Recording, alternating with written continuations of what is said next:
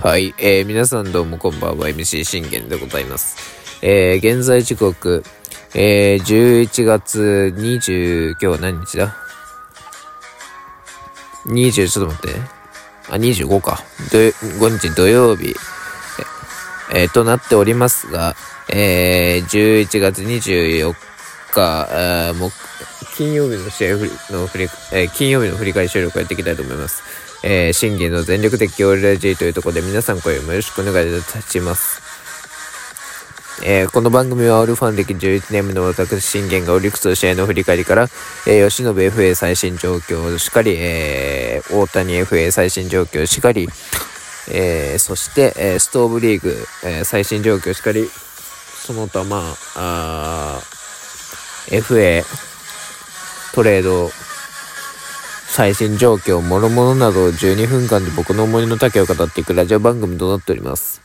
えー、だいぶあのー、噛みましたね。えー、失礼いたしました。はい。まあそんなことを置いといてですね。あのー、まあまずまた収録、えー、久しぶりになるんですけども、あのー、まあ今日はもうどうしても語らなければいけないというところで、まあ、これ昨日起こったんですけれども、えー、トレードが行われました。まあ、うちにとっては劇的トレードと、まあ、言えるほどでは、まあ、ないと思うんですが、なんと、えー、黒木優太が、えー、トレードで日ハムに、えー、行くというところになり、えー、その代わりに、まあ、日ハムが、なんと吉田康生を、えー、トレードで出したというところで、えー、その結果、あ吉田康生が我がオリックスに、えー、入団。そして黒木優太は我がオリを退団し、え日ハムへ入団という形になりました。まああのー、まあ黒木に関して言うのであれば、まあね、前に、まあ黒木優太再生計画というね、まあ、収録はまあ一応上げて、そこにまあ問い、取説だのね、あの、なんだのって言ってまあ語るっていうことはしたんですけど、あのやっぱこう、見てても黒木優太って、まあ実際にね、自分黒木の、えー、と、選抜当番の試合は、見に行ってるんですよね。まあ楽天戦だったんですけど、あの、変化球のバリエーションがほんと少なすぎるから、あとね、得意のチェンジアップと、あの、フォークが全然切れてないんですよ。やっぱそこが足りないと、あの、厳しいんですよね、打つ的には。で、じゃあどうすればいいのかってなったら、あの、変化球をやっぱり投げれる、あの、球種を増やさないと、相当やっぱ厳しいと思いますよ、黒木は。日ハムに行っても、まあ、まあ自分のこれ意見ですけど、申し訳ないけど厳しいかなって思ってるって感じですね。まあじゃあなぜ厳しいのかっていうと、どうしても、別にストレート勝負にはこだわらないんですよ。ストレートバカと違ってね。まあそのストレートバカもあの巨人行きましたけど、あのー、なんて言うんでしょうね、その、これオープン戦の時の黒木なんですけど、あの黒木は、オープン戦の時は、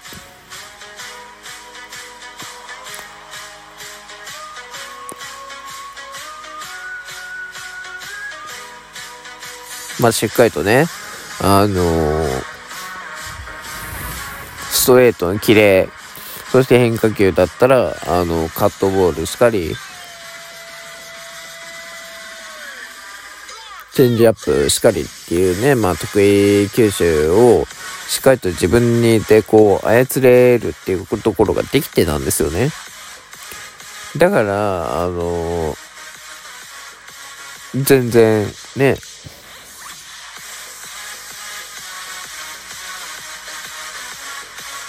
っていうのはあるんですけども、まあただ、じゃ今の状態で黒木が進化できるかってなると、自分は相当厳しいと思うんですよ。うん。っ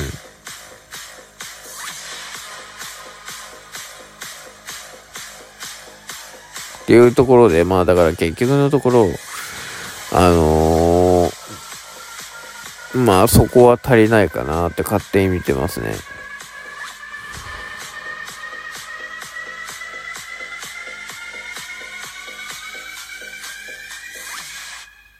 っていうところはまああるんですけど、あの、まあちょっと失礼いたしました。あの言葉飛びました。まあだからこそ、あの、黒木優太がまあね、日ハムで再生をできるのか、本当に日ハム工場になりうることができるのか、それともね、あのー、まあ、うん、まあまあまあって感じではありますけどね。うん。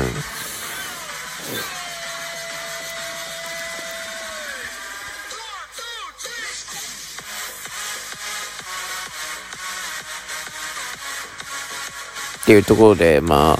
結果的に言うと、あのー、ストレートと変化球のキレが断然足りないんですよ、黒木。っ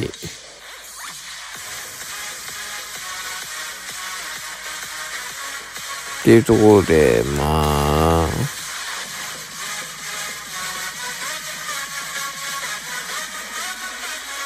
っていうところが、まああるんですけど、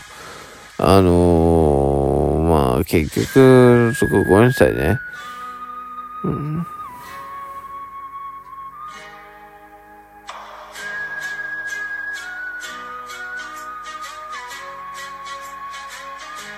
っていうところで、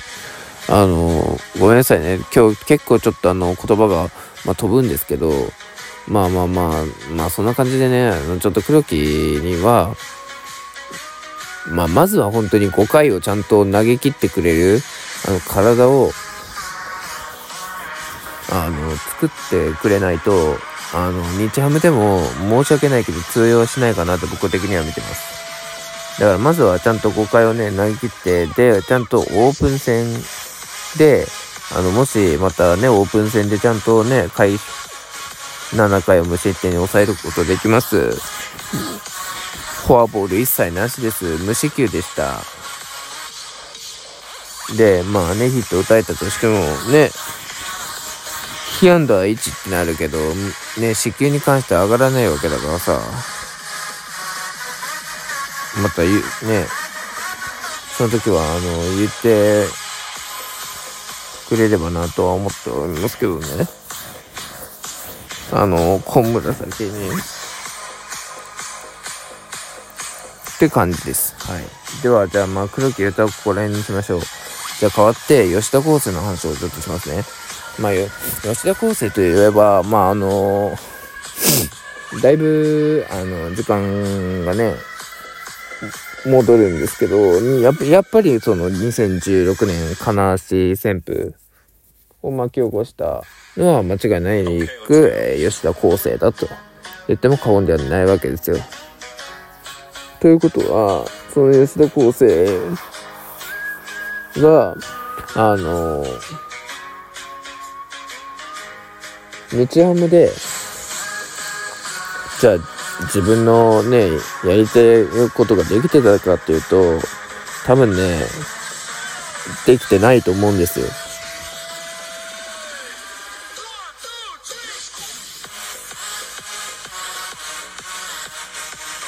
できてないからこそ、あ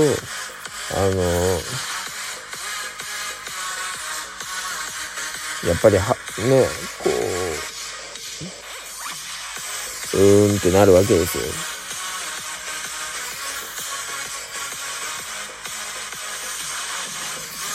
まあでも、吉田康生はね、あの、変化球も投げれますし、ストレートも投げますし、やっぱそこで、あの